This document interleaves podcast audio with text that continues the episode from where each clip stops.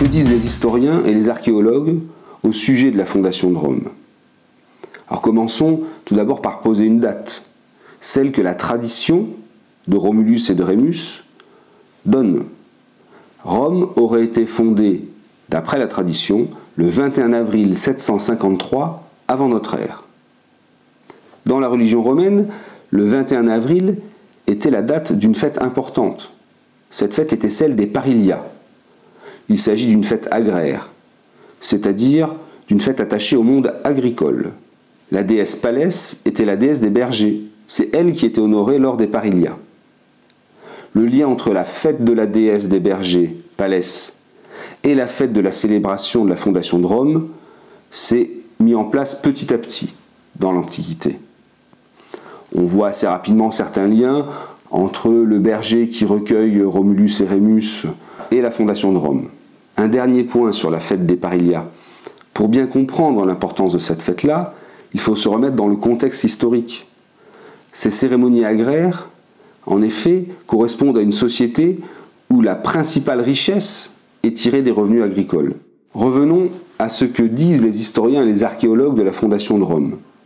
Le site de Rome est occupé plusieurs siècles avant la date légendaire de la fondation de la ville.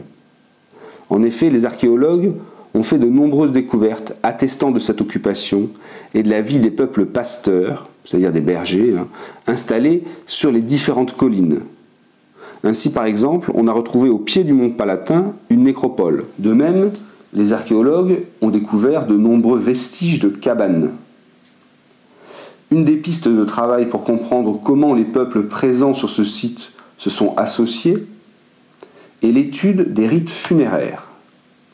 Ainsi, l'inhumation est considérée comme une tradition méditerranéenne, donc attachée au sabin par exemple, alors que l'incinération serait une pratique des latins.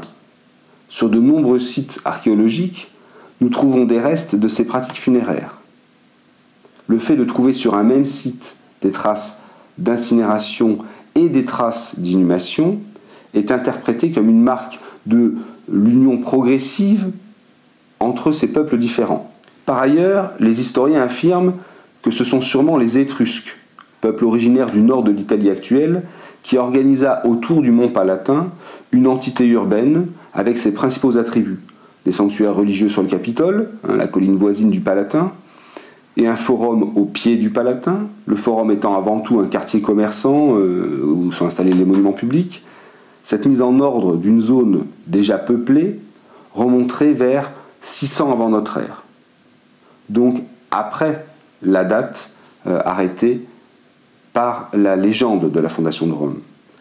Le rôle des Étrusques est sûrement important euh, notamment parce qu'ils assèchent les marécages qui se trouvent au pied des collines et qu'ils construisent la muraille d'enceinte.